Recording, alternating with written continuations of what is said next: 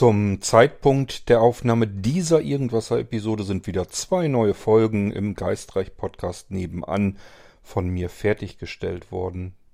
Die eine habt ihr garantiert schon aufs Ohr bekommen, die wurde schon veröffentlicht, und die zweite, die wird wahrscheinlich schon veröffentlicht sein, wenn ihr das hier hört. Wenn nicht, es geht um die 18.2 und um die 5.24. Wenn ihr diese beiden Kapitel der Bücher der Echtzeiterzählungen im Geistreich noch nicht gehört habt, dann hört euch das erst an und geht dann hier zurück in den Irgendwasser, denn ansonsten verderbe ich euch die Vorfreude. Es geht um Gespräche mit Gott und um unsere Freunde in der Zukunft. Musik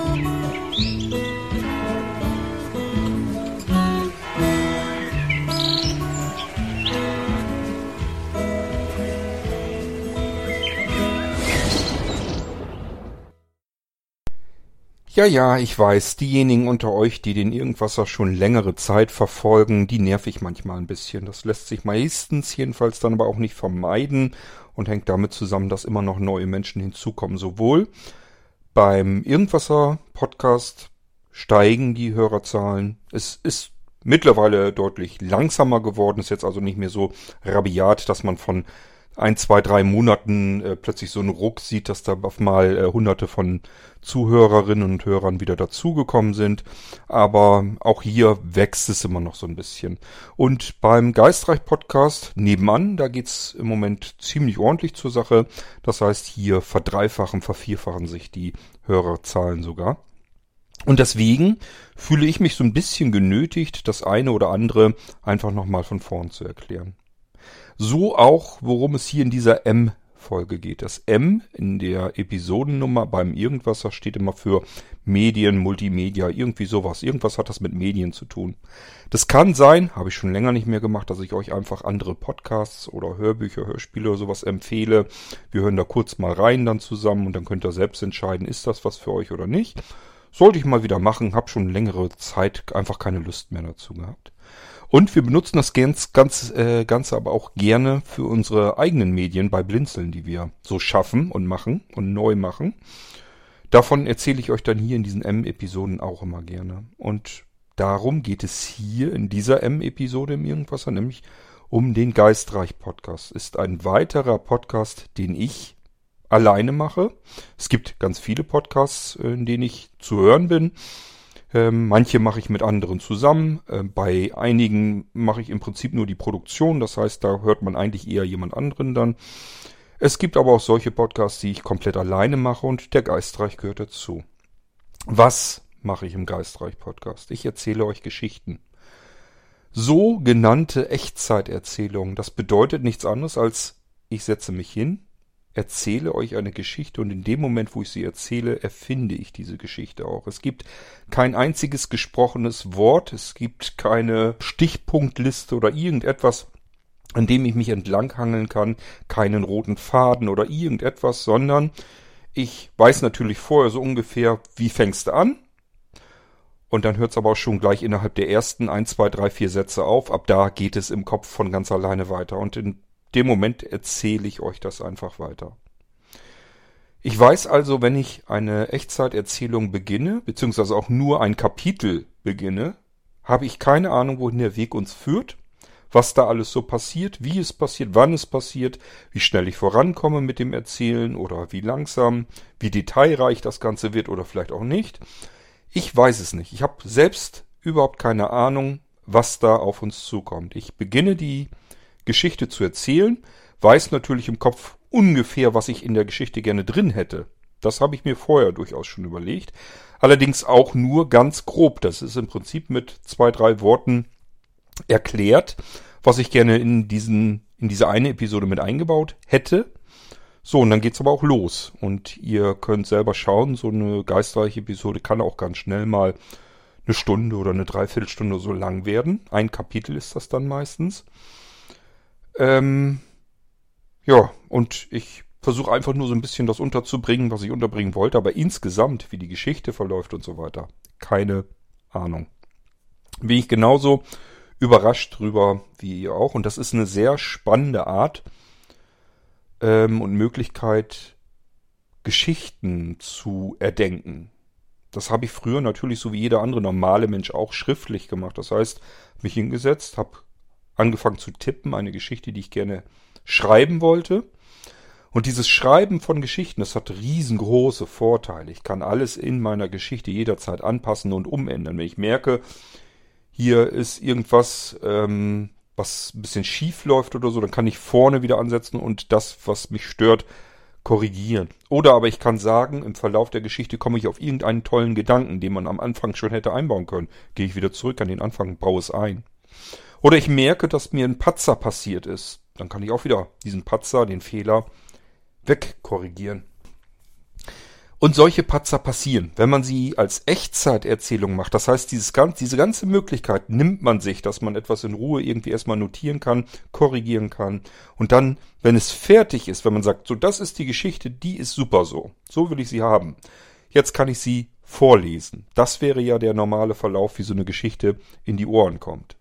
Das alles nehme ich mir, nehme mir allerdings auch diesen wahnsinnigen Zeitaufwand, den das Ganze mit sich bringt und somit kann ich euch regelmäßig neue Kapitel im Geistreich über irgendwelche Dinge erzählen, Geschichten erzählen. Und durch das Feedback, durch die Rückmeldung bekomme ich mit, dass viele der Geschichten euch gefallen. Nicht alle, aber es sind doch einige und äh, es gibt auch welche, die finden die einen Geschichten ganz toll und die anderen finden die anderen Geschichten ganz toll. Also ist für jeden eigentlich immer was dabei. Das merken wir auch ganz stark wieder bei den zwei letzten Episoden, die ich euch als Kapitel in den Geistreich gebracht habe. Und darüber möchte ich euch heute so ein bisschen was erzählen. Was ist da wieder schiefgegangen? Wo habe ich gepatzt? Vielleicht ist euch das gar nicht aufgefallen. Was hatte ich eigentlich so ursprünglich so ein bisschen im Sinn als Hintergrund für die Geschichte? Wo wollte ich ganz gerne hin mit der ganzen Geschichte? Das möchte ich euch hier in diesem Irgendwasser dann erzählen. Also immer wenn ich so ein, zwei, drei Kapitel wieder erzählt habe im Geistreich Podcast, dann dauert es auch meist nicht lang und ich mache euch hier eine Episode, weil das dann eben noch frisch im Gehirn ist. Dann weiß ich noch ganz gut, was habe ich dabei gedacht, was ist da passiert und deswegen versuche ich dann immer relativ knackig euch hier eine Irgendwas-Episode zu machen, damit das ganz frisch noch ist und euch das, ich euch das erzählen kann. Gut, wir sind vor diversen Wochen schon in das Buch Nummer 18 gegangen. Wir haben also im Geistreich schon 18 Bücher drin gehabt. Das bemerkt ihr beim Geistreich an der ersten Ziffer in der Folgen. Ja, und Folgennummer kann ich es eigentlich gar nicht nennen. Also im Titel der Episode habt ihr vorne immer zwei Zahlenpaare. Die erste Zahl beschreibt das Buch, das wievielte Buch bin ich da angefangen, beziehungsweise erzähle ich weiter. Punkt. Und dann kommt das Kapitel, also wenn wir ein Buch haben, das nur zwei Kapitel hat, wie beispielsweise Buch Nummer 18, dann wisst ihr, okay, 18.1 fängt's an, 18.2 ist das zweite Kapitel, mehr gibt's wohl nicht. Alles klar, ähm, dann weiß ich Bescheid. Und äh, es gibt heute also äh, mal so ein, so ein, ja, hinter den Kulissen will ich es mal nennen, äh, oder so, so eine Drumherum-Folge zu 18.2, also das 18. Buch, zweites Kapitel. Es ist erstmal auch nicht mehr dort geplant, was immer nicht heißt, dass ich da nicht was weiteres ansetzen kann. Ich habe immer Möglichkeiten, bei jedem Buch weitere Kap Kapitel zu erzählen. Auch wenn sich das Buch abgeschlossen anhört. Auch wenn man denkt, es ist alles erzählt, das Buch ist beendet. Das heißt für mich persönlich überhaupt nichts. Wenn mir irgendwas einfällt, wo ich sage, das passt eigentlich ganz gut zu diesem Buch, dann kann es sein, dass ich da wieder dran hänge ähm, es kann aber auch genauso gut sein, der Geistreich ist eigentlich interaktiv. Das bedeutet, ihr sollt euch ganz gezielt einmischen. Und ihr könnt mir zum Beispiel auch sagen, Mensch, mir hat die Geschichte von Buch Nummer 18 so gut gefallen. Ich fände das total klasse, wenn man da noch mehr hätte. Und dann überlege ich mir was und mache noch ein drittes und vielleicht auch noch ein viertes Kapitel. Da habt ihr also kompletten Einfluss drauf, ähm, wenn euch irgendwas gefällt und ihr habt das Gefühl, da kommt jetzt nichts mehr, das beendet, dann könnt ihr euch bei mir melden und sagen, gibt's da noch mal was und dann mache ich auch noch mal was. So hat sich äh, zum Beispiel der Wolfgang schon gemeldet, dass er die Reisenden ganz toll findet. Und ähm, das heißt, in dem Moment habe ich bei mir gespeichert im Kopf, alles klar, es muss also noch weitere Kapitel zu Die Reisende geben. Es kann genauso gut passieren, dass ich ein Buch anfange, es meldet sich kein Schwein. Nicht eine einzige Rückmeldung, kein Feedback, kein gar nichts. Und ich habe auch so eigentlich dann oftmals gar keine Lust, die Geschichte weiter zu erzählen, weil ich gar nicht weiß, erzähle ich das jetzt gegen eine Wand oder erzähle ich das für mich. Ich habe auch nicht irgendwie, das macht auch nicht viel Spaß, die Geschichte weiter zu erfinden, weiter zu erzählen. Und dann kommt eben ewig nichts mehr. Das kann alles vorkommen. Ähm, und wie gesagt, ihr könnt euch überall sozusagen interaktiv einmischen. Ihr könnt mir sagen, ähm, erzähl ein weiteres Kapitel. Das wäre die erste Möglichkeit, die ihr habt. Dann erzähle ich ein weiteres Kapitel. Ihr könnt mir aber auch sagen, macht doch mal ein Kapitel und ähm, lasst mal das und das und das vorkommen. Ihr könnt mir also eine Handlung mit auf den Weg geben. Ähm, ihr könnt mir auch natürlich dazu sagen, bitte bau das ins kommende Kapitel ein. Dann versuche ich das da unterzubringen. Das fände ich aber durchaus schade, weil ich teilweise die Geschichten ja so ein bisschen länger oder, oder detaillierter, langatmiger vielleicht auch erzähle, ähm, als dass ich das im nächsten Kapitel schon unterbringen kann. Das heißt, es kann sein, ihr habt eine Idee und ähm, das bringe ich dann zwar mit unter, aber vielleicht nicht gleich umgehend, sondern zwei, drei Kapitel weiter. Ich habe zum Beispiel einen Wunsch von Hermann. Ich glaube, Hermann riecht schon so ein bisschen vielleicht dem Braten, dass sein Wunsch vielleicht irgendwann bald erfüllt wird bei Freunde der Zukunft. Das ist sehr gut möglich. Ich will da gar nichts weiter zu sagen. Lasst euch das gespannt dann erzählen, wenn es soweit ist. Wenn der Braten dann wirklich aus der Röhre kommt, das Geheimnis gelüftet ist, dann sage ich euch auch, was Hermann sich gewünscht hat. Und dann könnt ihr das rückverfolgend überlegen, wie hat der Kort das da eigentlich eingebaut in die ganze Geschichte. Das kann jeder von euch tun. Ihr könnt mir sagen, bau doch bitte mal das und das ein. Ich habe da irgendwie so eine Idee, keine Ahnung, wie das da reinpasst, ist mir egal, du hast gesagt, du machst das und dann mache ich das. Es kann auch sein, dass ihr mir wirres Zeug sagt, erzählt, wo ich mir sage, ja gut, passt ja in die Geschichte irgendwie gar nicht rein. Dann überlege ich mir trotzdem, als kleine Hürde, als Schwierigkeitsgrad, wie ich es untergebracht bekomme. Ihr werdet das, was ihr mir sagt, in irgendeiner Form in der Geschichte dann mithören, miterleben. Also probiert's einfach mal aus. Ihr könnt natürlich auch euch selbst beteiligen, wenn ihr sagt, ähm, was der Chord kann, das kann ich schon lange. Dann schnappt euch beispielsweise irgendeinen anderen Charakter in der Geschichte, in dem Buch, das, äh, das ich euch erzählt habe. Ich kann ja noch nicht mal sagen das Buch, was ich euch vorgelesen habe, sondern das Buch, was ich euch erzählt habe. Da sind ja verschiedenste Charaktere, vielleicht auch manchmal nur so am Rande. Schnappt euch ruhig davon ein und erzählt doch mal die Geschichte aus eurer Perspektive. Dreht das Ding ein bisschen um und ähm, erzählt einfach, wie man die Geschichte von einem, von der Sicht eines anderen Charakters aus das Ganze erzählen kann.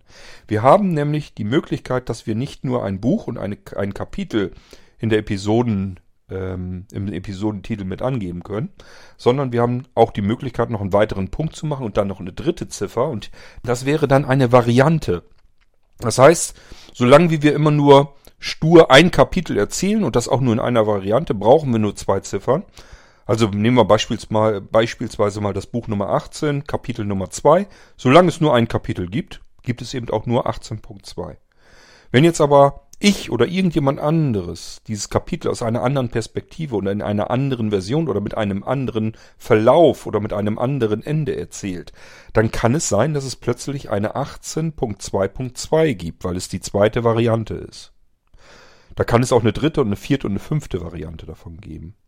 Das haben wir bisher alles noch gar nicht so ausprobiert. Ich hoffe aber auch, dass ich irgendwie die Chance erhalte, den Geistreich noch eine Weile zu machen. Ist manchmal gar nicht so einfach. Und wenn es mir irgendwie in den Kopf kommt, kann das gut passieren, dass ich mir die ganzen alten Kapitel, Geschichten und so weiter mal schnappe und überlege, wie kann ich da nochmal neu ansetzen und nochmal an, in eine andere Richtung erzählen oder aus einem anderen Blickwinkel. So, das mal dazu. Also, mischt euch ein. Ihr könnt euch einbringen, ihr könnt Ideen liefern, ihr könnt sagen, ich fände es schön, wenn es hier und da dann doch nochmal einen äh, Teil dazu gibt. Ist ganz klar, bekomme ich keine Rückmeldung, mache ich entweder das, was ich meine, was ich machen möchte, oder aber ich mache einfach gar nichts. Kann dann passieren. Und wenn ihr euch meldet, das wird bei mir alles im Kopf gespeichert und ich weiß einfach, okay, da ist eine Person, eine Hörerin, ein Hörer, die freuen sich jetzt beispielsweise auf eine bestimmte weitere Episode. Und dann ist das bei mir registriert und irgendwann gibt es dann auch eine neue. Während wenn ihr euch alle nicht meldet, dann denke ich einfach, okay, interessiert euch nicht, dann passiert da vielleicht auch gar nichts mehr. Also ihr müsst euch ein bisschen mit einbringen und dann geht's auch weiter. Ich weiß zum Beispiel auch, äh, das hatte die Bärbel unter anderem, glaube ich, gesagt, dass sie gerne möchte, dass Buch Nummer 1 auch noch fortgesetzt wird, dass da mal eine neue Geschichte erzählt wird. Habe ich auch gespeichert. Ich kann jetzt nicht hexen, ich kann jetzt euch nicht plötzlich ähm, einen Geistreich nach dem anderen liefern. Ich muss gucken, wie ich Zeit habe. Denn der Geistreich ähm, ist tatsächlich immer noch trotzdem, obwohl ich nichts schreiben muss, sehr zeitintensiv. Bei ähm, der letzten Freunde der Zukunft, also der 5.24, habe ich zum Beispiel auch mal wieder auf die Uhr geschaut. Das sind ja, glaube ich, irgendwie nicht ganz 50 Minuten, die da zusammengekommen sind für diese Episode, für das Kapitel. Da habe ich vier Stunden dran gesessen, bis das Ding ähm, im Kasten war. Man denkt dann immer, wieso ist doch Echtzeiterzählung? Kurt brabbelt doch einfach drauf los. So einfach ist es eben nicht. Weil ich ähm, ein Stück erzähle, so weit wie ich komme. Irgendwas passiert irgendwann. Entweder verhaspel ich mich, ich verspreche mich, ich muss husten, passiert sehr oft. Ähm, keine Ahnung. Oder irgendetwas stört mich, irgendwie kommt von außen noch ein Geräusch oder irgendwas, was ich nicht mit drin haben will. Oder ich erzähle einfach Blödsinn, dass ich einfach, während ich die Geschichte weitererzähle, merke, das ist doch Quatsch, was du da redest. So, und dann muss ich natürlich anhalten. Dann gucke ich, ob man das schneiden kann. Ob ich das, was mir nicht gefällt, abschneiden kann und setze dann da wieder an. Oder aber ich schmeiß den kompletten Schnipsel weg und mach den nochmal. Das passiert sehr oft. Und dadurch kommt es vor, dass ich so vielleicht, keine Ahnung, vier, fünf, sechs, sieben Minuten eingesprochen habe und denk mir, ne, so kannst du das nicht lassen. Weg. Mache ich das nochmal. Äh, nach fünf Minuten muss ich husten. Mist. Weg. Wieder gelöscht. Nochmal angesetzt. Wieder weiter erzählt. Jetzt komme ich ungefähr dahin, wo ich will und bin auch da einigermaßen zufrieden mit ähm, so weit wie ich dann eben komme und dann muss ich wieder absetzen. Also irgendwas passiert halt immer und ich muss mir diesen Schnipsel, den ich gerade aufgenommen habe, immer nochmal anhören. Und wenn ich das nicht tue, dann passieren so Patzer wie beispielsweise auch in der 18.2. Da kommen wir nämlich jetzt in die eigentlichen Geschichten und an der Stelle nochmal die Warnung, wenn ihr 18.2 und 5.24 im Geistreich noch nicht gehört habt, würde ich euch empfehlen, diese in irgendwas hier gar nicht weiter zu hören. Ihr nehmt euch bloß den Spaß, weil ich natürlich euch hier auch erzähle, was es da zu hören gibt. Während, wenn euch der Geistreich nicht interessiert, ihr wollt euch gar keine Echtzeiterzählung anhören, die Geschichten findet ihr langweilig, fahrt öde und äh, sagt euch, wenn ich im Irgendwasser einmal kurz da drin bin und mir das anhöre, was waren da, reicht mir das völlig aus, dann ist es natürlich egal, dann könnt ihr hier weiterhören. So ist das von mir jedenfalls gedacht. Und ich mache das ganz gerne hier im Irgendwasser, weil der Irgendwasser für alles Mögliche dienen kann. Und im Geistreich fände ich störend. Also wenn ich nach ein, zwei, drei Folgen im Geistreich, wo ich euch die Kapitel erzähle, dann wieder so eine Folge drumherum machen sollte, finde ich, reißt das das Ganze irgendwie auseinander. Ihr sollt euch im Geistreich eigentlich nur reinweg auf die Geschichten erfreuen können. Es kann sein, dass ich ab und zu nochmal eine kleine Information dazwischen, durch so eine kleine Infofolge dazwischen machen muss. Vielleicht mache ich das sogar demnächst mal wieder, weil da eben so viele neue Leute dazugekommen sind.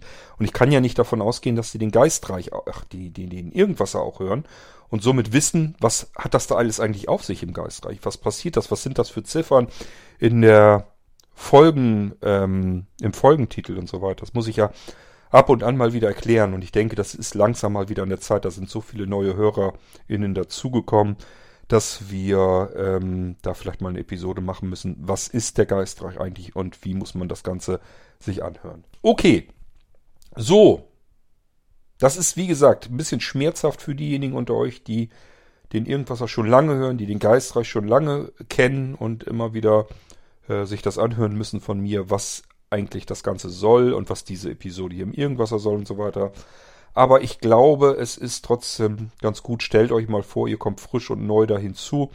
Habt keine Ahnung, was ist das hier für komisches Durcheinander. Dann ist es, glaube ich, ganz gut, wenn ich die Neuen unter euch mal so ein bisschen an die Hand nehme und nochmal so ein bisschen erzähle, was ist was und wofür und was kann man eigentlich mit anfangen. 18.2. Auf die 18.1 sind wir hier im Irgendwas nämlich schon eingegangen. Es geht um das Buch Juli im April Gespräche mit Gott. Und da hatten wir die 18.1. Ganz kurz Revue passiert. Ähm, wir starten sozusagen auf einem Friedhof an einer Kirche. Äh, genauer gesagt auf einer Holzbank sitzend, um nicht zu sagen dort sitzt, ein junges Mädchen. Ich glaube, die war irgendwie in der Geschichte 13 oder 14 Jahre alt. Und sie sitzt auf dieser Holzbank. Diese Holzbank ist in weiß. Ich kann euch alles genau schildern, weil es diese Holzbank, die Linde, den Friedhof, die Kirche, es gibt es alles in meinem Kopf. Das ist alles vorhanden. Ich kann auf Dinge zurückgreifen, die es so gibt. Die, deswegen kann ich euch das jederzeit alles beschreiben dort. Sie sitzt dort also auf dieser Bank und diese Bank ist in weiß und schlängelt sich einmal ringsrum um eine große alte Linde. Und sie starrt nach vorne, sieht dabei ein Grab weiter hinten auf der eine alte Omi am Krauthacken ist. Dann guckt sie wieder nach vorne auf einen Grabstein und man erfährt so nach und nach, okay, da liegen ihre Eltern begraben. Nochmal zur Erinnerung, ein Mädchen mit 14 Jahren, äh, die am Grab ihrer Eltern sitzt.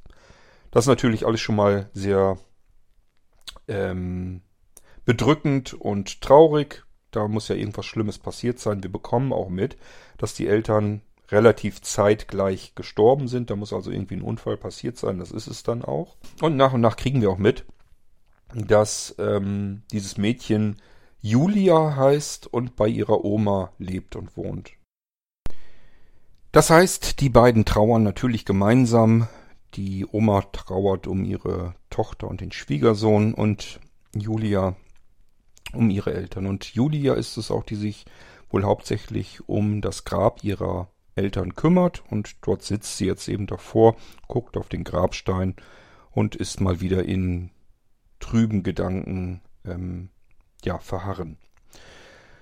Äh, es dauert allerdings nicht ganz lang und dann steht auf einmal neben ihr diese Omi, die sie vorhin noch in der Ferne am Rand des Friedhofs gesehen hat, auf dem Grab am Unkraut jäten und äh, fragt Juli, ob sie sich neben sie setzen darf. Was sie ein bisschen seltsam findet, weil diese Bank, die ist ziemlich groß. Man kann sich überall auf die Bank hinsetzen. Man muss nicht nebeneinander sitzen und es sitzt auch sonst niemand daneben.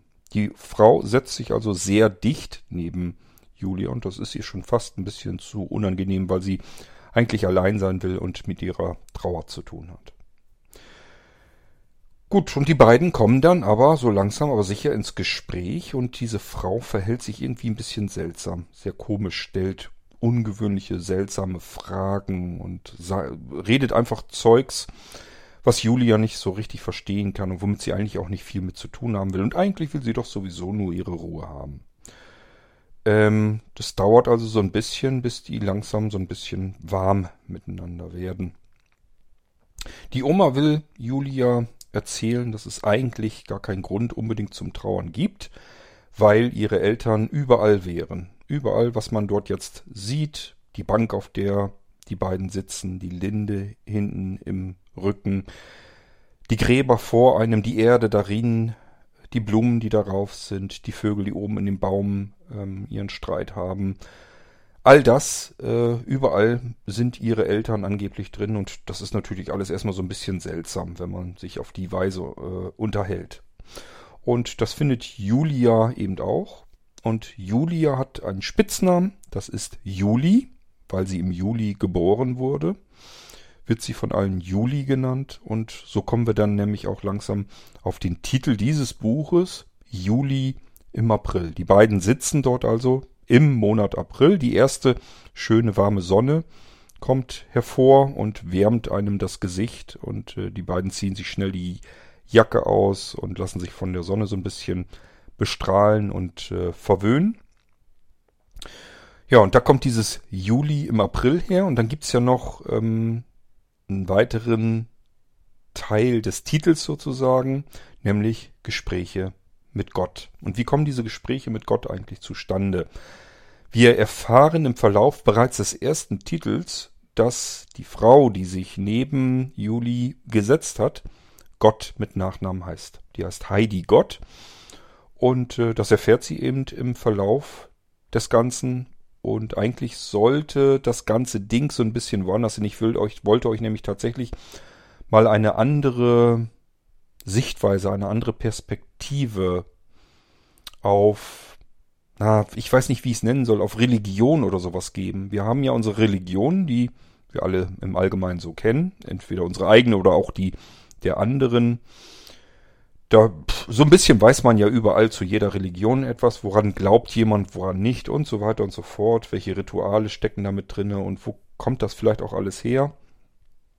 Und es gibt ja auch diejenigen, ähm, die mit Religion nun überhaupt gar nichts anfangen können, die weder an einen Gott noch an ein Leben nach dem Tode noch an irgendetwas wirklich glauben können.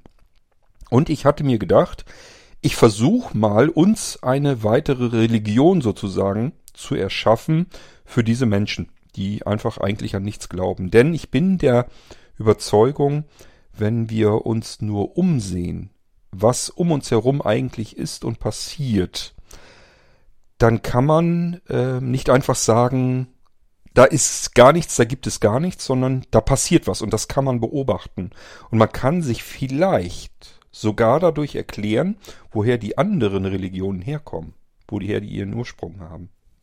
Das hatte ich ursprünglich eigentlich noch mit in die Geschichte mit einbauen wollen. Das habe ich nicht mehr ganz hinbekommen. Ich habe mich zum Schluss einfach nicht mehr dran erinnert, dass ich das noch mit einbauen wollte. Ähm, das ist so aber nur einer der Patzer, die ich bei diesem Buch hatte. Ich erzähle euch gleich noch mehr. Ähm, also im Prinzip soll uns das erste Kapitel des Buches 18.1 nur so ein bisschen reinholen in die Geschichte. In welche Richtung geht es so langsam aber sicher dann hin.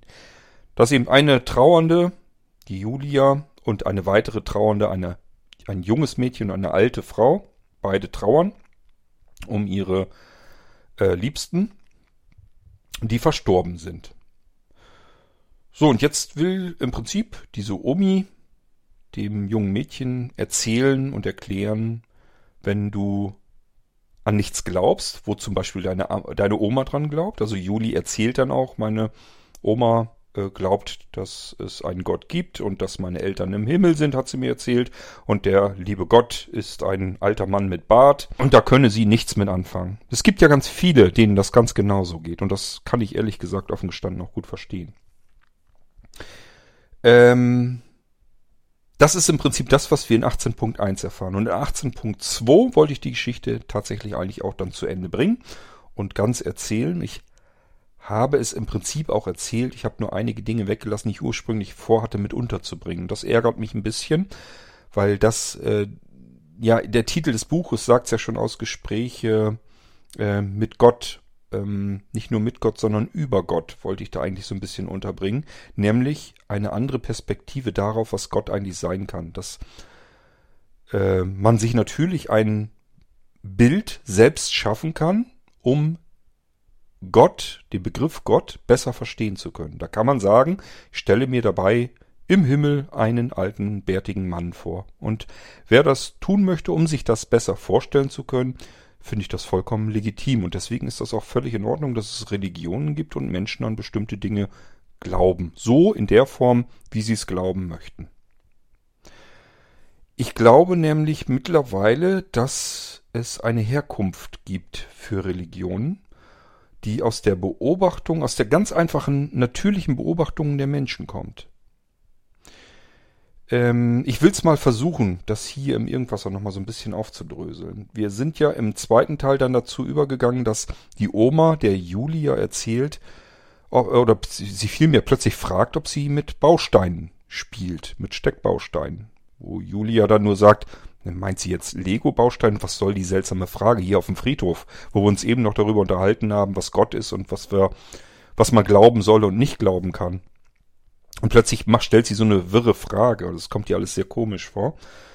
Und ähm, im Prinzip will die Oma nichts anderes tun, als Juli zu erklären, was eigentlich ähm, Gott sein kann und woraus wir alle gemacht sind und wohin wir auch alle wieder gehen. Wenn ihr den Irgendwasser schon lange verfolgt, habt ihr das an irgendeiner Stelle schon mal mitbekommen. Ich glaube, ich habe schon ein, zwei Mal laut im Irgendwasser darüber nachgedacht, was glaube ich selbst als Kurt König eigentlich? Was passiert nach dem Tod? Und ich habe euch, glaube ich, damals erzählt, ich glaube nicht, dass da irgendwas noch stattfindet. Es passiert nichts. Wir sind dann schlicht und ergreifend weg. Und mittlerweile habe ich diesen Gedanken revidiert, nämlich einfach aufgrund von einer ganz simplen Beobachtung. Ich habe mir einfach mal vorgestellt, was sind wir eigentlich? Wir Menschen, die wir nachdenken können darüber, was wir sind. Wir sind die einzigen Lebewesen, die wissen, was Vergangenheit ist, was Zukunft ist, wo es hingeht, wo wir herkommen, ähm, dass wir überhaupt uns Gedanken machen können, ähm, wer sind wir, welchen Platz haben wir in der Geschichte, welchen Platz haben wir in der Welt, welchen Platz haben wir in unserem Umfeld und so weiter und so fort. Das ist uns vorbehalten. Wir haben die Möglichkeit nachzudenken über sowas. Ob das immer ein Vorteil ist, sei mal dahingestellt, ist eine andere Geschichte. Aber wir haben die Möglichkeit und deswegen tue ich das ab und zu auch mal. Und ich habe euch, wie gesagt, schon ein, zwei Mal erzählt, dass ich nicht glaube, dass nach dem Tod irgendetwas kommt. Wir sind dann schlicht und greifend weg. Auf der einen Seite bin ich nach wie vor noch der Meinung, auf der anderen Seite kann ich das so klar und deutlich für mich persönlich jedenfalls nicht mehr sagen, aufgrund ganz normaler, natürlicher und von mir ist auch physikalischer äh, Beobachtung. Denn was passiert? Ihr wisst, ich höre ganz viele True Crime Podcasts, äh, habe ganz viele Bücher von ähm, forensischen Medizinern und ähm, ja, Gerichtsmedizin und sowas alles. Und da ist mir immer mehr so der Gedanke gekommen, was passiert mit uns eigentlich, wenn wir sterben? In dem Moment, wo die Lebensenergie unseren Körper verlässt. Und ich kann hier wirklich von Energie sprechen. Wir existieren eigentlich nur so lange und dadurch, dass in unserem Körper Energie vorhanden ist. Und wenn diese Energie nicht mehr da ist, dann beginnt genau in dem Moment sofort der Zerfall unseres Körpers. Das wird euch jeder Mensch sagen, der in dem Bereich äh, tätig ist, der da arbeitet. Der wird jeder euch sagen, in dem Moment, wo man stirbt, wo der medizinische Tod vorhanden ist, beginnt der Zerfall des Körpers. Gehen sofort die ersten Zellen schon auseinander. Es dauert natürlich, bis sich das bemerkbar macht, bis wir es sehen, bis wir es riechen, bis wir es bemerken. Aber äh, der eigentliche Zerfall beginnt quasi sofort mit dem Tod. So, und deswegen habe ich mir so überlegt, okay, das heißt, wir brauchen Energie, die unseren Körper zusammenhält, die unsere, unseren Zellhaufen zusammenhält. Und in dem Moment, wo die Energie nicht mehr da ist, zerfallen wir bereits. In was zerfallen wir denn eigentlich? So, und dann muss man so ein bisschen gucken, aus was ist unsere komplette Welt eigentlich gebaut? Ähm, und das sind ja im Prinzip, wir sind Zellhaufen, das heißt, es gibt wohl irgendwie Zellen, die sind dann aus Molekülketten zusammengesetzt und die Molekülketten, wie der Name es schon andeutet, da sind wieder mehrere Moleküle zusammengefasst und die Moleküle bestehen wiederum aus Atomen und das Atom kann man dann halt nicht mehr, zuletzt nicht mehr spalten. Irgendwo ist das dann die kleinste Einheit, die dann übrig bleibt. Und letzten Endes bestehen wir alle aus diesen kleinsten, geringsten Einheiten, die man nicht ein weiteres Mal mehr spalten kann. Und diese ähm, vereinzeln sich jetzt bei der Zersetzung. Das bedeutet, wir lösen uns ja gar nicht auf. Unser Körper bleibt eigentlich zu 100 Prozent erhalten. Da ist nicht eine Zelle, ist nicht ein Atom, ein Molekül, was fehlt, sondern es zersetzt sich nur und nimmt eine andere Form an. Für uns mit unseren grobpatzrigen Augen, für uns löst sich so ein Körper auf, aber es ist ja nicht der Fall. Es löst sich auf in Gase, in Flüssigkeiten, in äh, die morschen Knochen und was weiß ich nicht noch alles. Also da passiert ja ganz viel.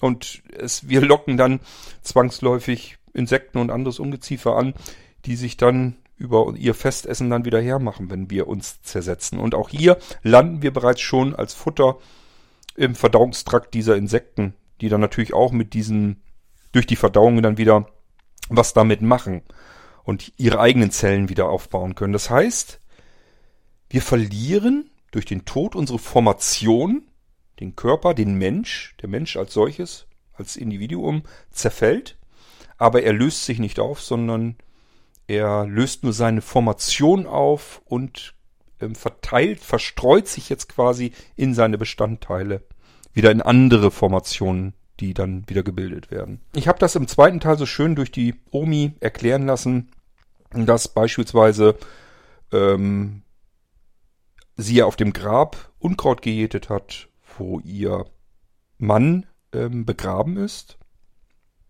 und dadurch, dass er da begraben ist, zersetzt er sich eigentlich ja dort. Die Zellen, die Moleküle, die Atome gehen über, größtenteils dann auch in die Erde. Und da kommt dann irgendwoher ein Samenkorn, Unkraut sprießt, die Wurzeln gehen nach unten, nehmen einen Teil dieser Zellen auf, bilden dadurch wieder sich selbst. Die Pflanze, die neue Formation wird dann diese, dieses Unkraut, die Pflanze. Die Oma reißt das Unkraut raus, bringt es zum Kompost. Dort verrottet es, wird wieder zu Erde, wird woanders wieder ausgebracht. Ein Regenwurm geht durch, frisst sich da irgendwie durch diese Erde durch, nimmt dann Teile dieser Erde in sich auf. Das heißt, Teile der Erde werden wieder zum Wurm. Der Wurm wird gefressen von einem Vogel, dann ist ein Teil dieses Wurms und letzten Endes dadurch auch ein Teil der Erde, ein Teil des Unkrauts, ein Teil des Mannes dieser Frau, eben jetzt plötzlich in dem Vogel drin. Der Vogel baut ein Nest, ähm, bekommt Junge, ein Junges fällt raus, ein Marder oder eine Katze frisst das Junge und so weiter und so fort. Diese Kette geht immer weiter, egal was man auch macht. Man könnte auch sagen, okay, ähm, Feuerbestattung, da bleibt ja nun wirklich nicht mehr viel übrig.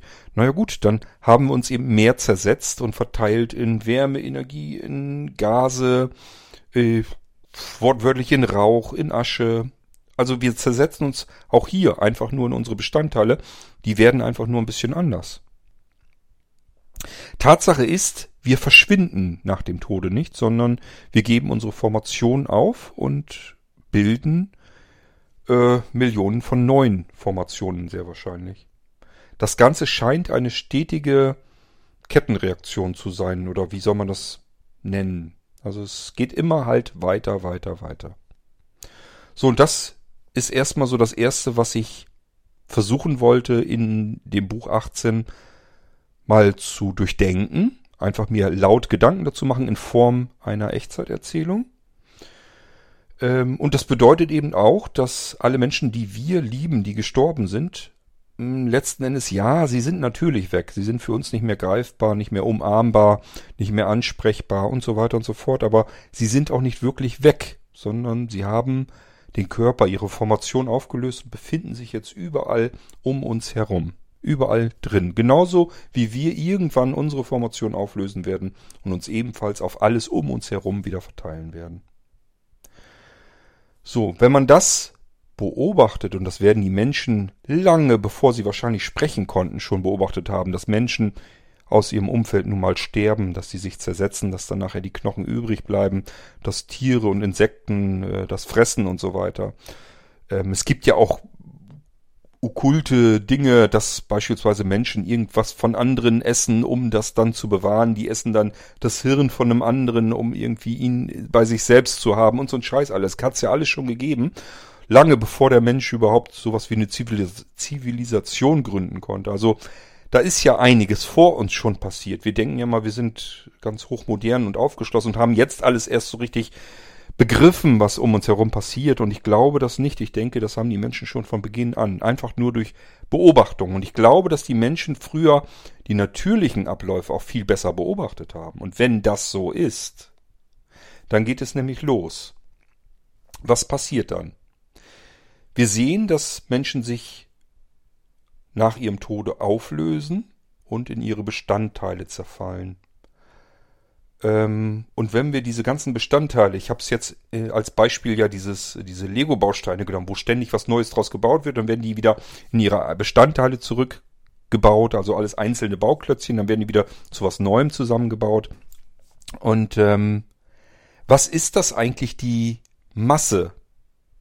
Also beispielsweise bei Buch 18.2 bei dem Kapitel Julias Karton mit den Lego-Bausteinen, wo einfach nur die losen einzelnen Lego-Bausteine drin sind. Oder aber, wenn wir uns zersetzen in unsere Bestandteile, was ist da diese komplette Masse, die Menge aller Bestandteile? Da sind im Prinzip alle Lebewesen drin, die im Moment keine Formation, also keine Formation als Lebewesen, als Tier oder als Mensch oder als Insekt gebildet haben.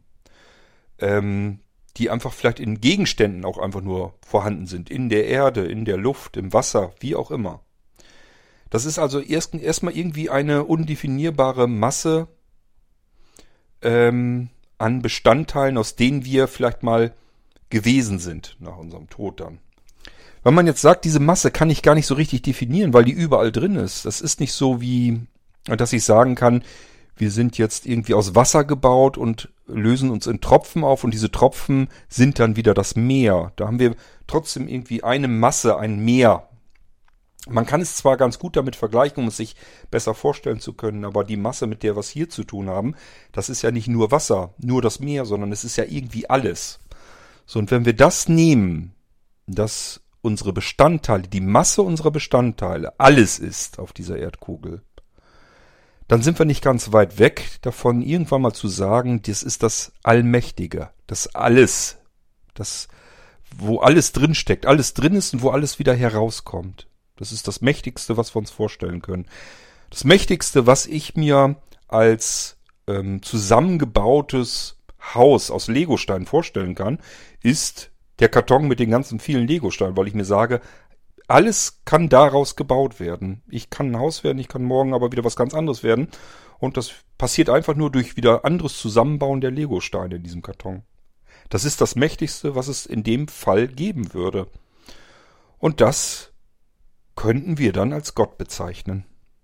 Das ist die Allmacht, woraus wir kommen, wohin wir gehen und wohin auch alle anderen gehen, denen wir begegnet sind, mit denen wir zusammen gelebt haben.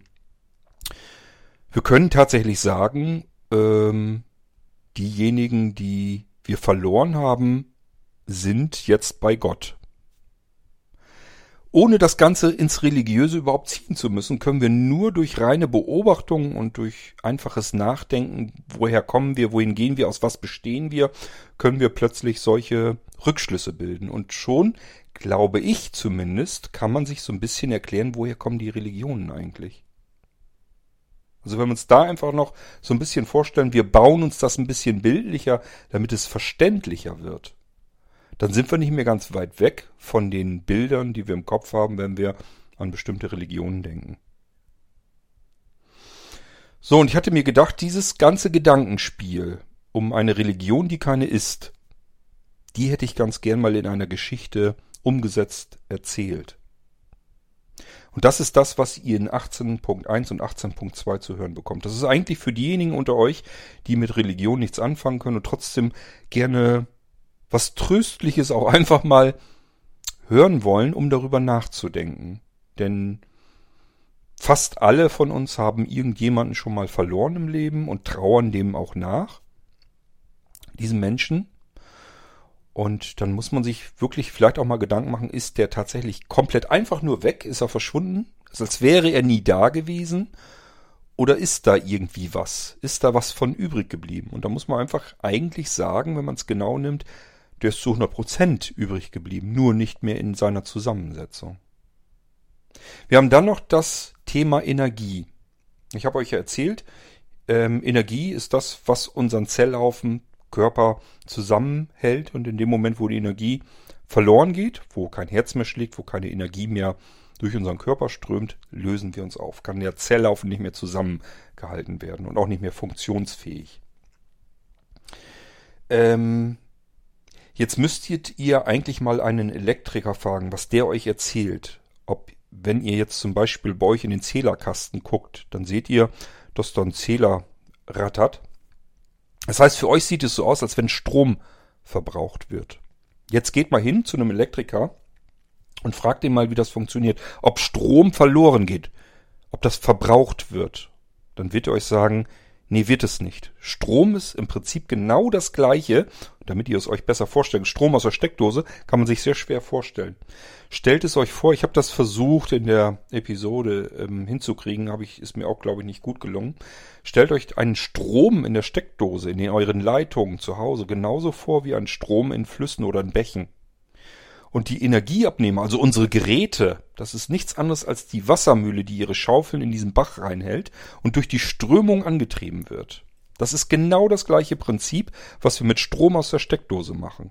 Wir können den Strom ähm, verwenden, um damit beispielsweise mechanische Energie aufzubauen, herzustellen, um irgendwas anzutreiben, Motor oder sowas im Staubsauger oder wie auch immer.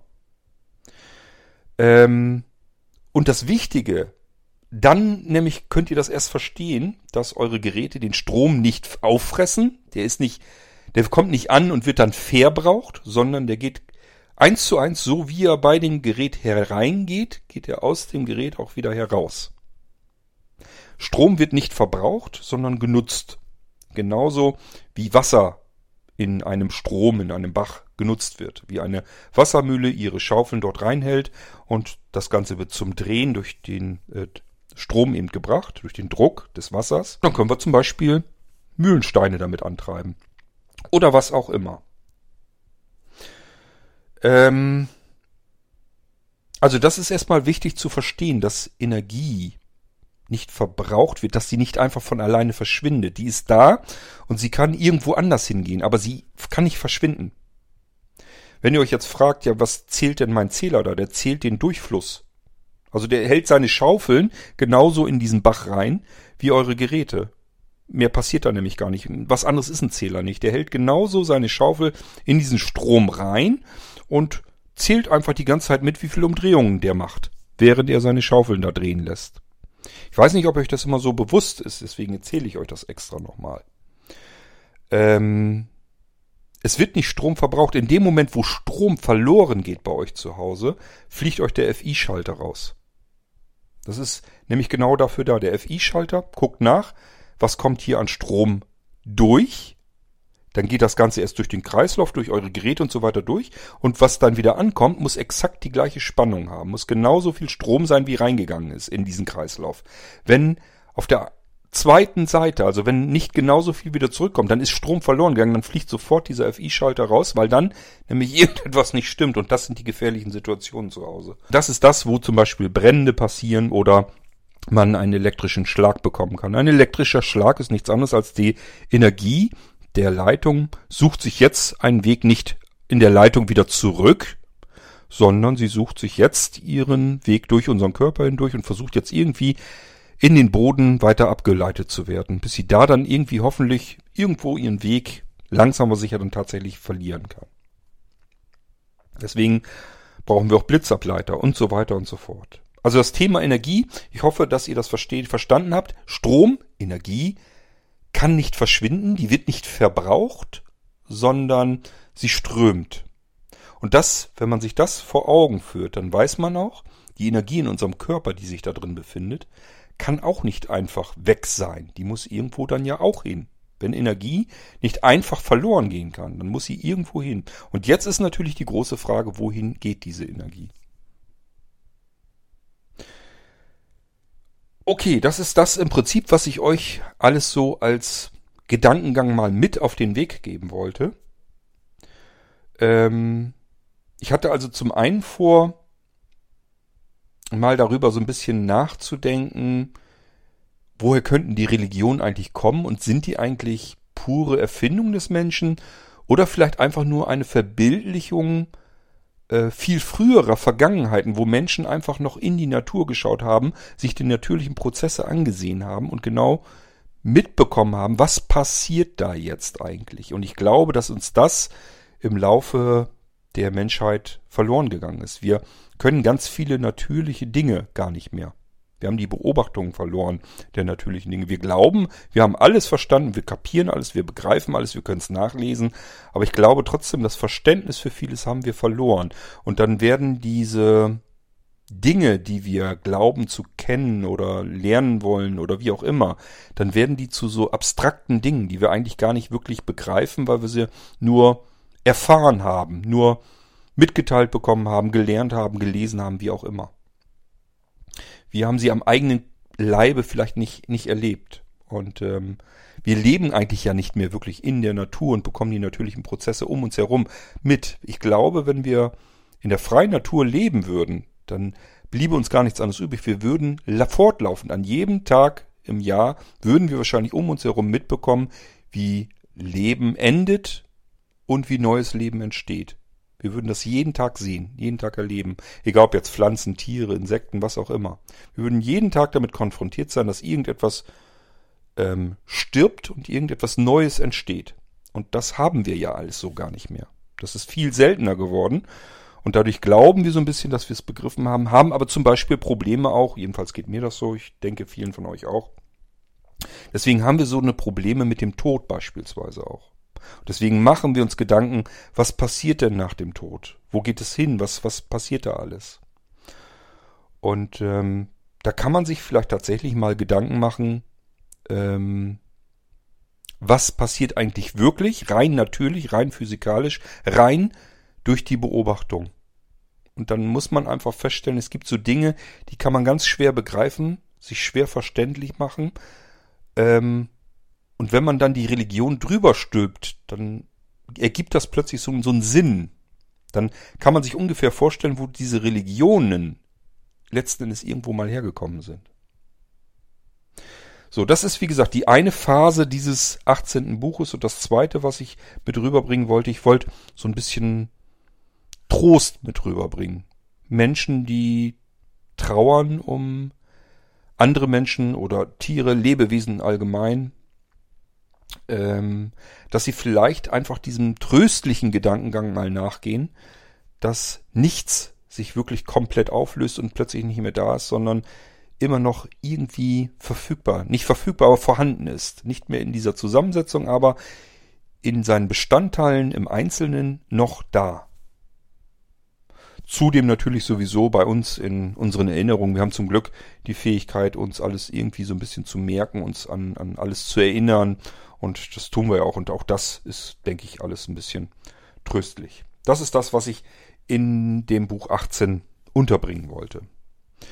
Damit das Ganze in den Geistreich passt, bekommt diese Geschichte natürlich noch ihren mysteriöses, also ihr mysteriöses Ende. Das heißt, wir erfahren in 18.2 zum Schluss dann auch noch, dass Juli äh, sich offensichtlich mit einem Geist unterhalten hat. Die Heidi, Gott, scheint es nämlich auch eigentlich gar nicht mehr zu geben. Sie hat sich die ganze Zeit angeregt mit ihr über alles Mögliche, im wahrsten Sinne des Wortes, über Gott und die Welt unterhalten. Aber als sie dann an dem Grab vorbeikommt, wo der Mann von dieser Frau beerdigt ist, bemerkt sie, das Unkraut ist gar nicht weg. Als wenn da nie einer gearbeitet hätte. Das kam mir schon zum ersten Mal komisch vor und hat sich den Grabstein näher angeguckt und merkt dann, Heidi Gott, die liegt daneben. Und ist schon einige Jahre verstorben.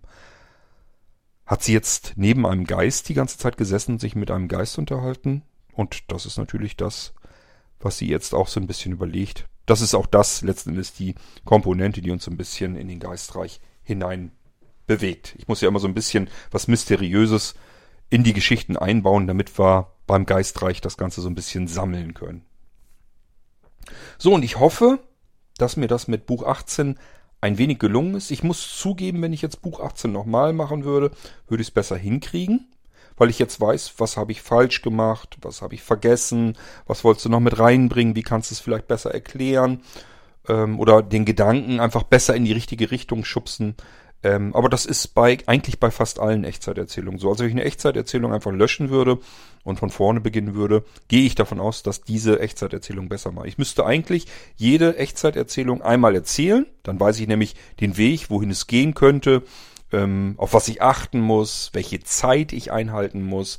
Das ist mir ja beim äh, Töpfer von Corona passiert, dass ich die Geschichte anfange zu erzählen und merke einfach plötzlich, macht viel mehr Sinn, wenn ich jetzt plötzlich im Mittelalter oder ganz weit in der Vergangenheit diese Geschichte laufen lasse und nicht im Jetzt.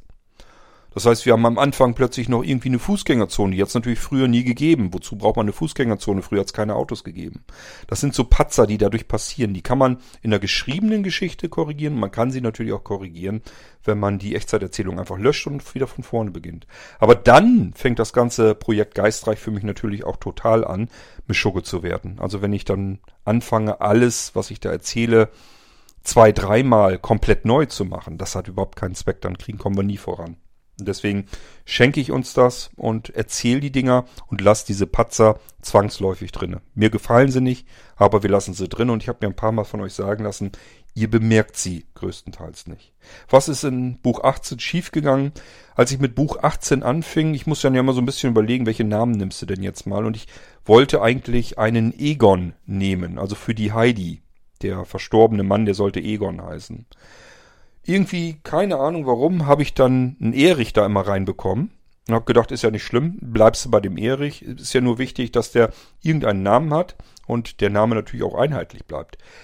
Wenn ihr aufmerksam zugehört habt, wird euch vielleicht aufgefallen sein, dass plötzlich in 18.2, also im zweiten Kapitel, aus dem Erich plötzlich ein Egon geworden ist. Und ich dachte, scheiße, was machst du denn jetzt? Jetzt hast du im ersten Kapitel die ganze Zeit von einem Erich erzählt. Jetzt auf einmal ist es dann doch der Egon. Ist scheiße. Machst du jetzt wieder den Erich und hoffst, dass du den Egon nicht allzu oft gesagt hast. Ich glaube, zwei, dreimal ist der Name Egon gefallen, bevor ich dann wieder mich erinnert habe, dass das eigentlich Jan Erich sein muss. Das sind Patzer, die sind nicht schlimm, denke ich nicht. Sie tun ja der Geschichte keinen Abbruch. Es sei denn, ihr seid so aufmerksam, ihr passt so gespitzt bei der Geschichte auf, dass es euch dann natürlich aus dem Tritt bringt, dass ihr euch plötzlich am Kopf kratzt und sagt, Moment mal, Egon, Egon, Egon, ich höre mal Egon, das war doch eben noch ein Erich. Sind das jetzt zwei oder ist das einer? Wer ist denn dieser Egon und wer ist der Erich? Dann ist es natürlich doof, dann habe ich euch aus dem Tritt gebracht. Das ist natürlich nicht schön.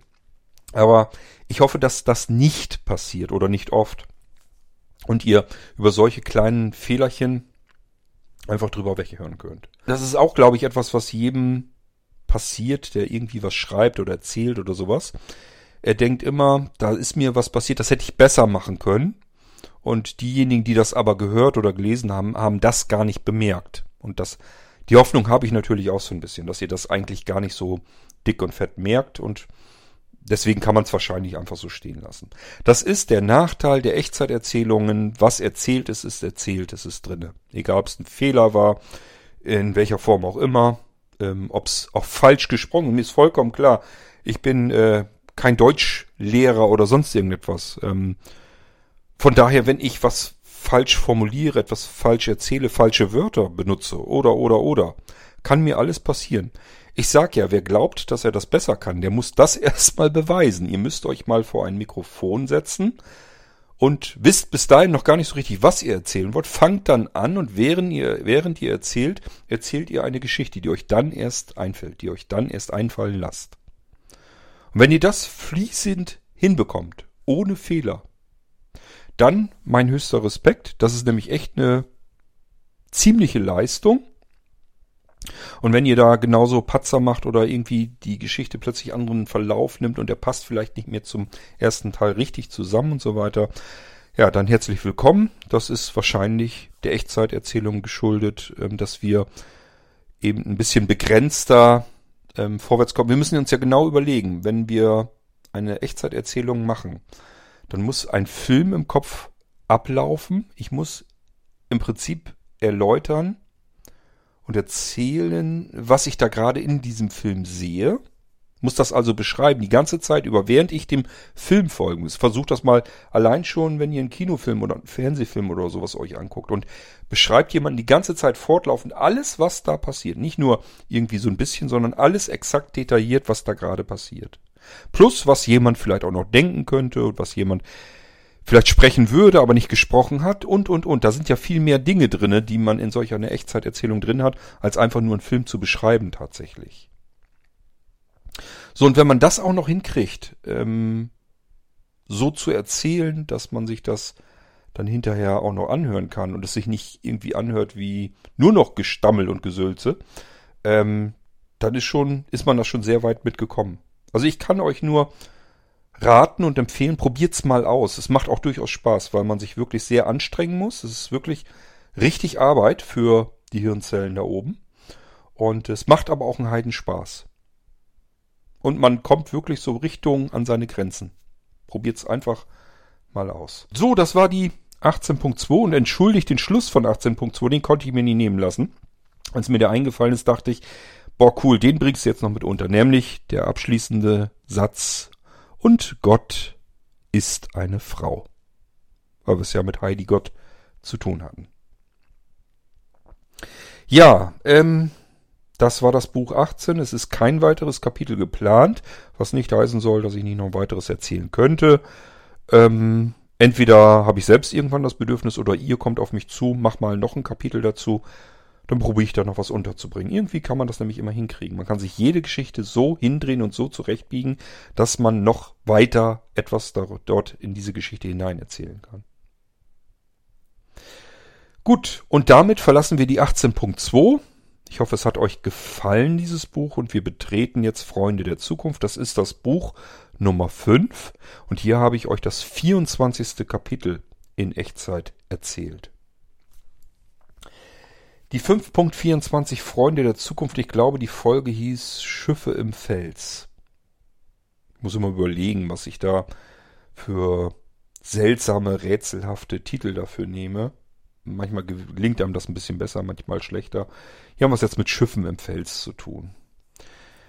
Wir starten in dieses Kapitel hinein wieder offensichtlich in einer anderen, in einer anderen zeitlichen Laufbahn. Das heißt, irgendwie sind wir wohl, wenn man das ein bisschen näher anhört, ein Stückchen weiter nach vorne gerutscht.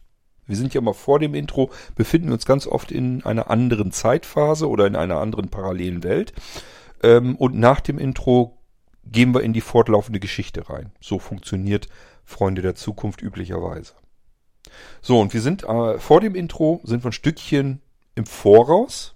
Das heißt, offensichtlich ist der Sandmann wieder angekommen in Atlantis. Kann aber auch sein, dass es nicht so ist. Lasst euch nämlich bei der nächsten Episode mal überraschen. Jedenfalls klingt das erstmal so, als sind wir da angekommen und ähm, hatten unsere Außenmission. Und irgendwie, äh, Grenet hat ja in der 5.23 eine Messung vorgenommen. Die hat ja mit, mit den Sensoren des Sandmanns ganz viel gemessen um den ähm, Erdkernreaktor herum. Und diese Messungen müssen ja irgendwelche Ergebnisse geliefert haben, haben sie auch. Und das bewundern sich jetzt unsere Freunde in Atlantis vor einem großen Bildschirm. Ich habe das offen gelassen, wo das jetzt genau war. Das kann sein, dass sie irgendwo ähm, vielleicht bei Riga oder vielleicht sitzen sie irgendwo im Palast ähm, des Präsidenten oder vielleicht sind sie auch bei sich im Quartier. Spielt gar keine Rolle. So ein Bildschirm kann man in der Zukunft überall erzeugen lassen und sich darauf Dinge ansehen. Die die sind jedenfalls zusammen, gucken sich an, was diese Messergebnisse herausgefunden haben und sehen jetzt im Wasser eine riesige, gewaltige, rot eingefärbte Wolke im Wasser. Wir stellen fest, in dieser Wolke ist ein Schatten drin und wer diesen Schatten vorher schon mal gesehen hat, weiß auch, was das sein könnte. Das ist der Erdkernreaktor. Das heißt, der ist komplett eingehüllt von dieser roten Wolke. Und diese Wolke, wenn man die sich ein bisschen näher anguckt, dann verwirbelt die sich so und bildet ein Zentrum, wo sie offensichtlich entweder hingeht oder herkommt. Das weiß man erstmal ja nicht immer so ganz genau in so einem Strudel. Hier ist es aber so, das kriegen wir mit, da kommt es her und dann schauen wir uns das vergrößert an. Diese Wolke ist nur deswegen rot, also die, die Aid und so weiter, die wundern sich, dass, dass sie das nicht gesehen haben. Sie waren ja, haben ja draußen auch gesehen, wie es aussieht bei diesem Erdkernreaktor. Da war nichts in Rot. Da wundern sich sich erst drüber. Rieger erklärt dann, ja, ja, das ist ähm, Lima, der Zentralcomputer, der hat das in Rot eingefärbt, damit wir es sichtbar haben. Auf dem Bildschirm. Das ist im Prinzip eine Flüssigkeit, die sich im Meer auseinanderbreitet, die hoch ähm, toxisch strahlenbelastet ist. Und wohl offensichtlich, das haben sie auch schon soweit rausgefunden, für einen Teil der Probleme verantwortlich ist, die sie da unten haben. Wir erinnern uns ja daran, dass Wasser eindringt in Atlantis, das heißt, die Kuppel wird porös, das passieren überall Stellen und die wachsen sehr schnell, wo Wasser hindurchkommt. Genauso fällt, fällt unser Erdkernreaktor aus, das heißt, wir haben nicht mehr genug Energie in Atlantis und so weiter und so fort. Wir haben ja mannigfaltige Probleme. Denkt an die ähm, Sauerstoffplantagen, so haben wir das ja genannt. Also es sind unterirdische Höhlen, wo Pflanzen gehalten werden, die Sauerstoff produzieren, die wiederum nach Atlantis hineingehen, damit die Menschen Luft atmen können. Sauberen Sauerstoff. Da gibt es Sauerstoffplantagen. Plantagen. Und auch hier passiert irgendetwas, was sich niemand so richtig erklären kann hatten wir diese tierischen Staubschichten und so weiter. Also irgendwas bröckelt da oben von der Höhle wohl offensichtlich ab. Also wir merken schon, irgendwie gibt es ganz viele unterschiedliche Probleme. Und irgendwas muss ja schuld dran sein. Und wir haben jetzt schon mal rausgefunden, diese rote Wolke, diese Strahlenbelastung ist ein Teil dieses Problems. Ähm, und jetzt finden wir auch noch heraus, und das auch alles noch vor dem Intro, dass man ähm, dieser roten Wolke, dadurch, dass es ja Flüssigkeit ist, können wir natürlich dieser Flüssigkeit, dem Weg der Flüssigkeit nachgehen. Wir können also von diesem Zulauf hin zur Quelle, da wir sowas ähnliches wie die Sandmannschiffe auch in klein, in Miniatur haben. Das sind dann Sonden, die wir losschicken können. Die können sich also genauso durch Wasser und Sand Erdschichten bewegen.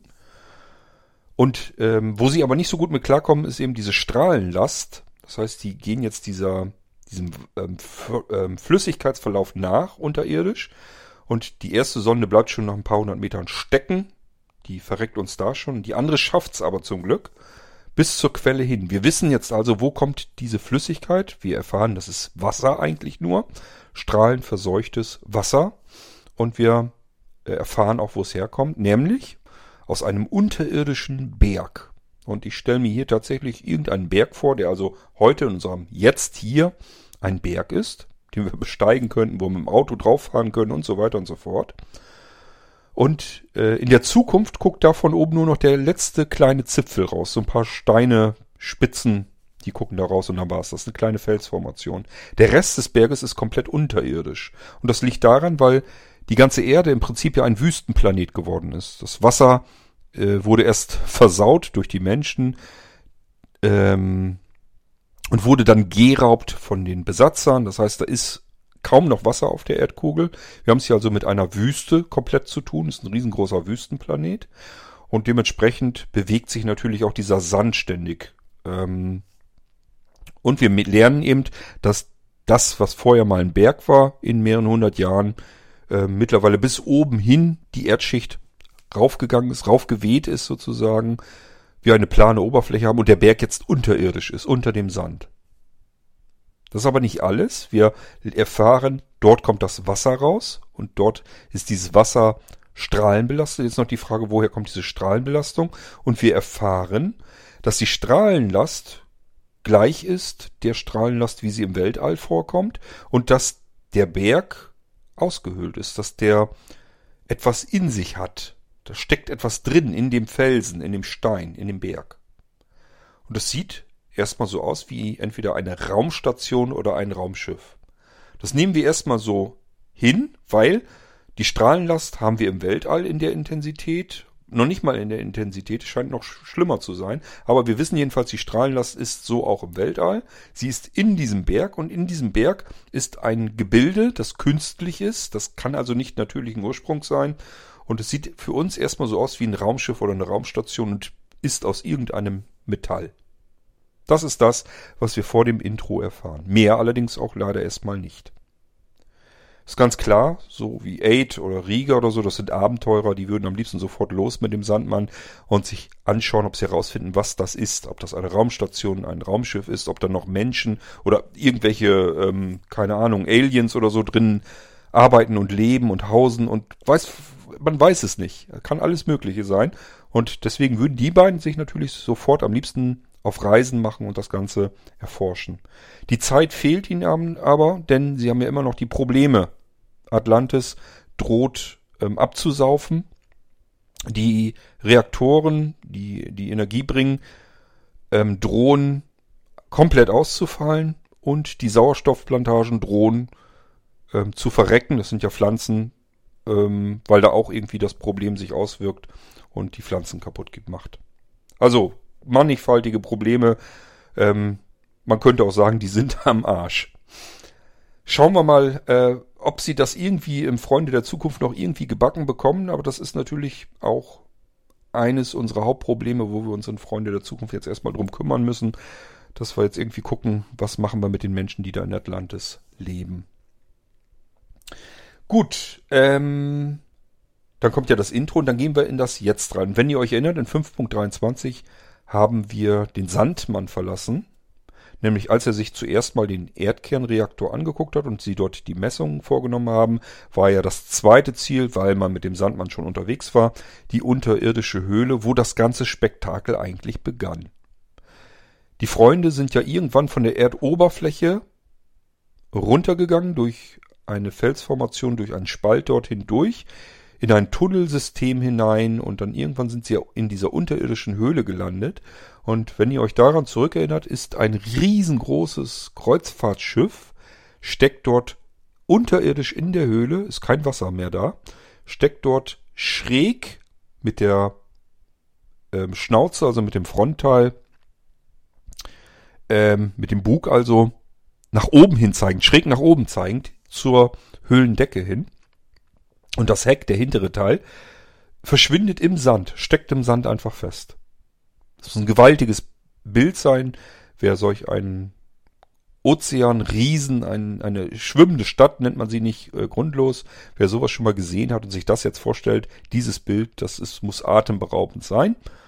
Und äh, deswegen habe ich das natürlich auch genommen. So, da kommen unsere Freunde ja an damals dann haben sie ja erst Riga und Jon und so weiter kennengelernt und dann erst nach, durch, nach Atlantis gefunden. Und jetzt hat sich herausgestellt, Da war aber was in dieser Höhle. Da schien irgendjemand zu sein. Und daran haben sie sich jetzt erst eigentlich wieder so richtig erinnert, haben bis dahin eigentlich gedacht, das müssen ja irgendwie auch welche von Riga sein oder äh, also von Atlantis irgendwie Bewohner sein, die da irgendwie einen Außenposten haben. Schließlich kann das ja auch kein Zufall sein, dass die Freunde in diese Höhle kommen. Kaum haben sie die Höhle betreten, kommt von unten so ein Sandmann, also das Schiff nach, nach, nach oben an die Oberseite und ähm, öffnet die Tür und dann stehen die da plötzlich. Also schien ja so, als wenn die bemerkt haben, dass die da angekommen sind. So sind unsere Freunde bisher an die Sache rangegangen, bis sich dann rausstellte, man soll öfter mal miteinander sprechen, sage ich dazu nur, dass das reiner Zufall war. Das heißt, äh, das, was sie glauben, wen sie da gesehen haben, hat mit Atlantis überhaupt nichts zu tun. Wer ist das um Himmels Willen also? Und das wollten sie ganz gerne noch herausfinden. Deswegen sind sie dort in dieses Ziel, also in diese Richtung. Wir fahren mit, wie der Sandmann jetzt vom Meeresuntergrund übergeht durch die Wand sozusagen des Meeres durch die Seitenwand in die Erdschichten hinein. Wir erfahren, dass wohl offensichtlich der Bordcomputer immer eine Stelle automatisch berechnet, wo das am elegantesten geht, ohne dass es viel Aufwand braucht, viel Energie, viel Kraft. Und diesmal klappt das nicht so gut. Da gibt es einen richtigen Ruck, einen richtigen Rums, als wenn man dagegen knallt. Äh, geht dann trotzdem, aber ähm, die erschrecken sich natürlich ganz schön. Dann brauchen wir auch gar nicht mehr so lang und sind wieder in dieser unterirdischen Höhle. Wir landen dort und sehen wieder dieses gigantische Kreuzfahrtschiff im Sand stecken. Tja, jetzt haben wir aber so ein Schiff, das schräg nach oben zeigt. Da kann man nicht einfach so plan drauf langlaufen. Wir müssen da irgendwie hochklettern. Und damit haben unsere Freunde jetzt insgesamt eigentlich dann zu tun mit der Kletterpartie, diesen riesen Ozeandampfer rauf. Dann müssen sie irgendwie noch in den äh, in das Schiff hinein, weil sie ja noch ein paar Decks nach oben müssen. Und das geht innen eben durch die ähm, Treppengänge am besten. Auch da natürlich alles schief und krumm und schräg, ganz klar. Das Schiff steht ja nun quasi schräg nach oben zeigend. Ist also, die Treppe ist auch nicht mehr richtig benutzbar. Sie ziehen sich da aber dann irgendwie rauf, landen dann wieder in einem Außengang und werden nun plötzlich beschossen. Durch den Scanner konnte Riga erst noch feststellen, ja, da oben ist tatsächlich ein Lebewesen in einer Ruhephase, hat also sehr schwache Lebenszeichen. Entweder ist da was, dass dieses Lebe Lebewesen ähm, schwach ist, oder aber schläft einfach nur. Das kann man nicht erkennen anhand der Zahlen und Werte, die auf dem Scanner stehen. Ähm, ja, aber dieses Lebewesen kommt ihnen offensichtlich jetzt aggressiv entgegen und schießt auf sie. So sieht es jedenfalls erst einmal aus. Die vier retten sich wieder zurück in diese Luke, aus der sie herausgetreten sind in den Außengang, wo dann dieses Lebewesen auf sie zukommt und auf sie schießt. Sie können sich gerade so eben dort hinein retten. Es scheint erstmal so, als wären sie in Sicherheit. Allerdings geht das Geballere draußen natürlich mit Laserstrahlen, also nicht wirklich irgendwelche Knallschüsse oder sowas. Aber diese Laserstrahlen, ähm, die schießen eben weiter. Erst von rechts, wo das Lebewesen eben dort war, im Gang, ähm, nach links rüber ins Leere hinein. Da wundert man sich erst noch, warum schießt das blöde Viech jetzt weiter auf uns, obwohl wir da jetzt gar nicht mehr sind. Und plötzlich gibt's aber auch Schüsse von links nach rechts, also zurück. Jemand schießt also auf dieses Lebewesen und die vier, unsere Freunde, sind es nicht. Die haben sich gerade erst ins Treppenhaus gerettet. Hier passiert also irgendwie plötzlich ein Kampf, in den sie verwickelt sind, wo sie gar nicht wissen, was ist das jetzt alles? Was, was passiert hier gerade? Und das letzte, was wir in 5.24 mitbekommen, ist, scheiße, wir sind am Arsch. Das Lebewesen wird nämlich tödlich getroffen. Das kann man, kann Rieger anhand seines Scanners in den Werten erkennen. Ist kein Leben mehr drin. Lebenszeichen sind vorbei. Das Lebewesen ist tödlich getroffen. Es ist auch nicht kein weiteres Lebewesen zu sehen. Aber trotzdem scheint da jetzt irgendetwas aufzutauchen, was unsere vier Freunde in dem Moment erkennen. Und in dem Moment endet die Episode. Dafür entschuldige ich mich schon mal ganz offiziell bei euch, dass ich im spannendsten Moment uns den Film wieder abgeschaltet habe. Wir müssen warten bis 5.25, damit wir wissen, was sehen die da und ist, sind die wirklich am Arsch oder geht unsere Geschichte weiter? Wenn dann wie? Was passiert da? Und was ist eigentlich überhaupt passiert? Wir wissen ja eigentlich gar nichts. Wir wissen nicht, was ist das für komisches Lebewesen. Ähm, wir wissen nicht, warum wurde darauf geschossen, warum ist es jetzt tot, warum hat es auf uns erst geschossen oder hat es überhaupt auf uns geschossen oder auf den anderen Gegner, den wir nur nicht bemerkt haben und, und, und. Da sind ganz viele Fragen jetzt offen und denen müssen wir uns in 5.25 dann nähern.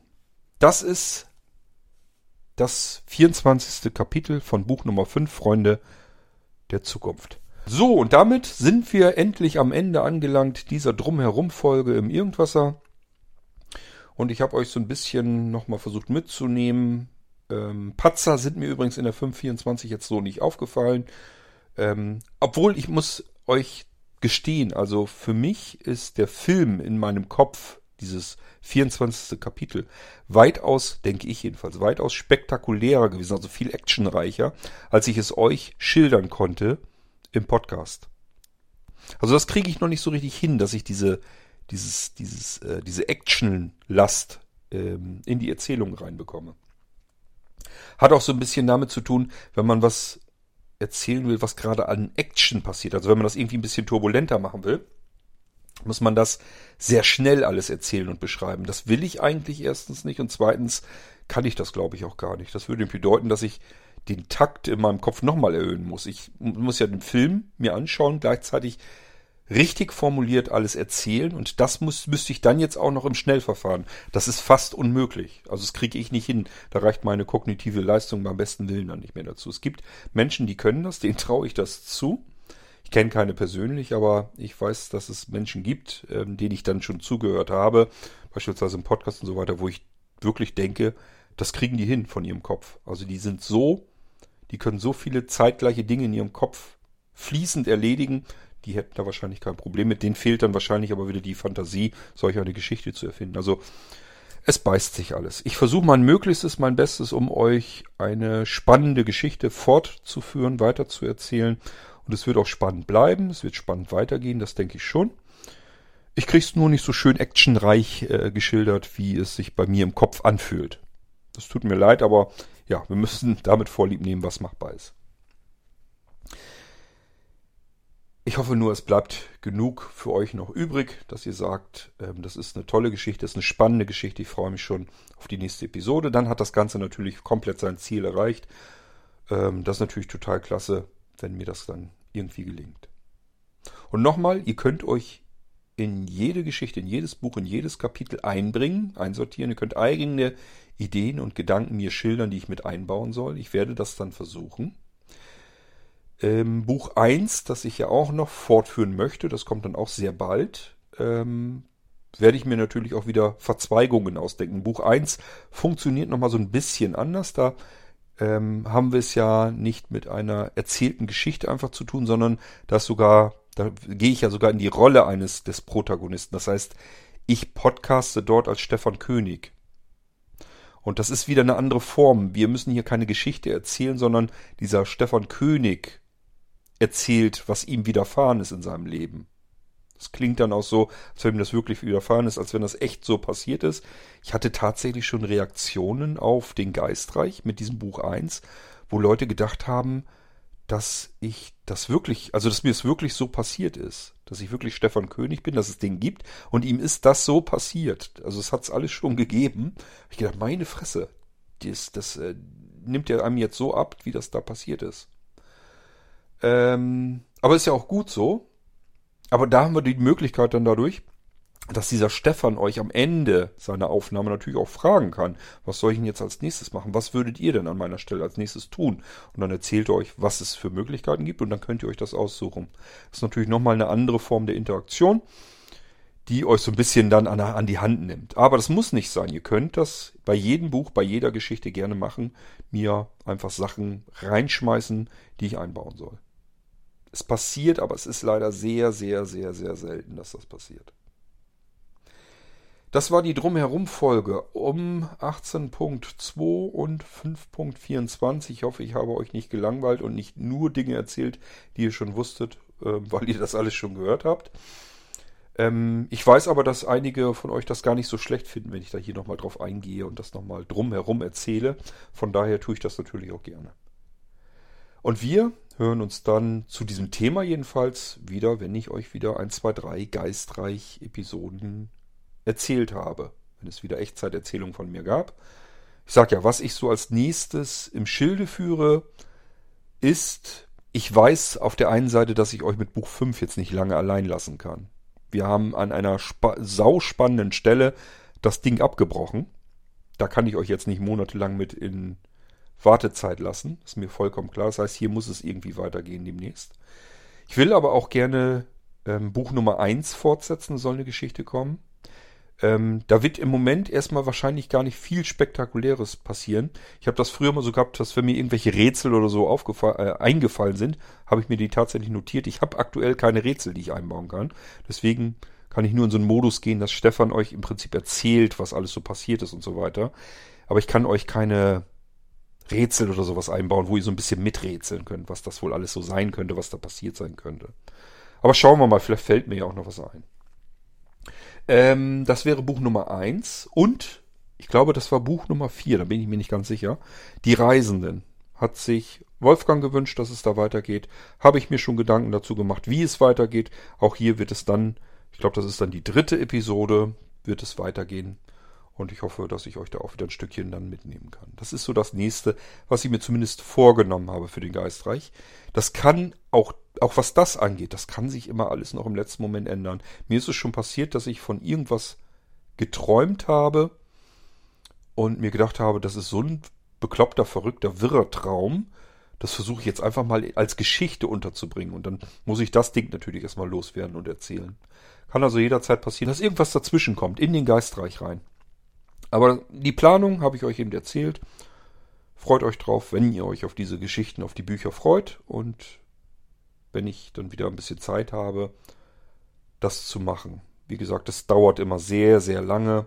Also da ist wirklich so ein Verhältnis Stunde, ähm, was bei hörend herauskommt, braucht vielleicht vier, fünf Stunden, bis es erzählt reingegangen ist. Das ist also ein ganz anderes Verhältnis, eigentlich ein Missverhältnis jetzt gegenüber hier dem Irgendwasser, wo ich mir das Mikrofon vor den Latz halte, euch was erzähle und eins ist, es ist im Prinzip im Verhältnis 1 zu 1.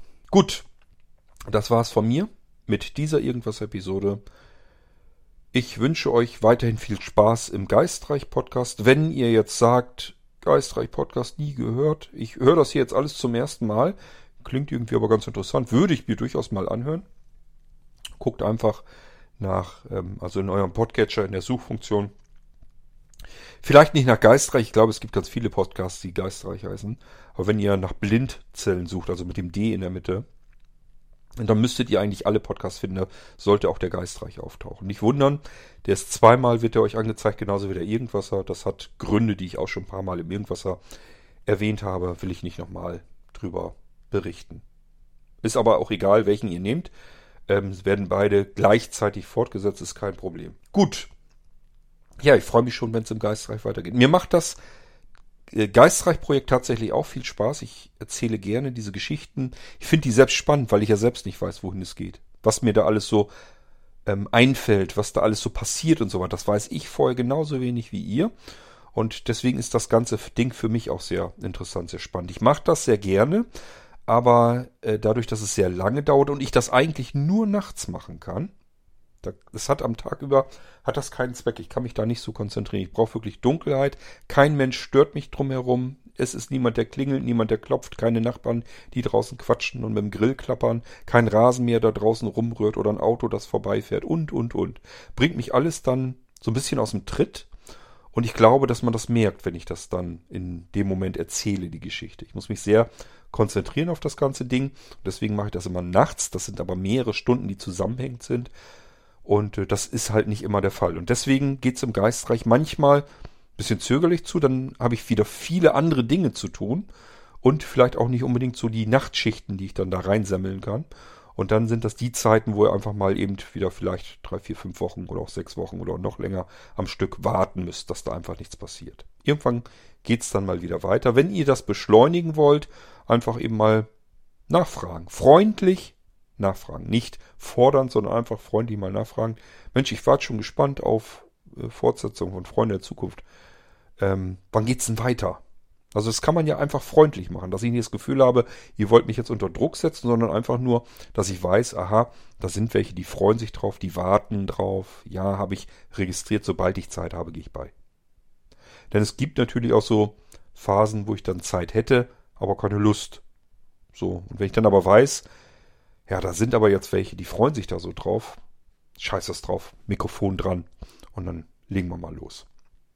Also es hat alles so ein bisschen Auswirkungen.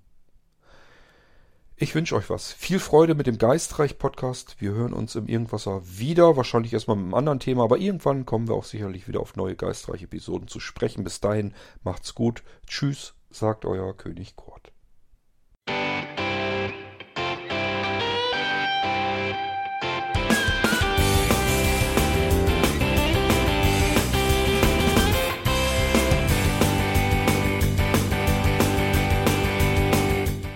Das war Irgendwasser von Blinzeln.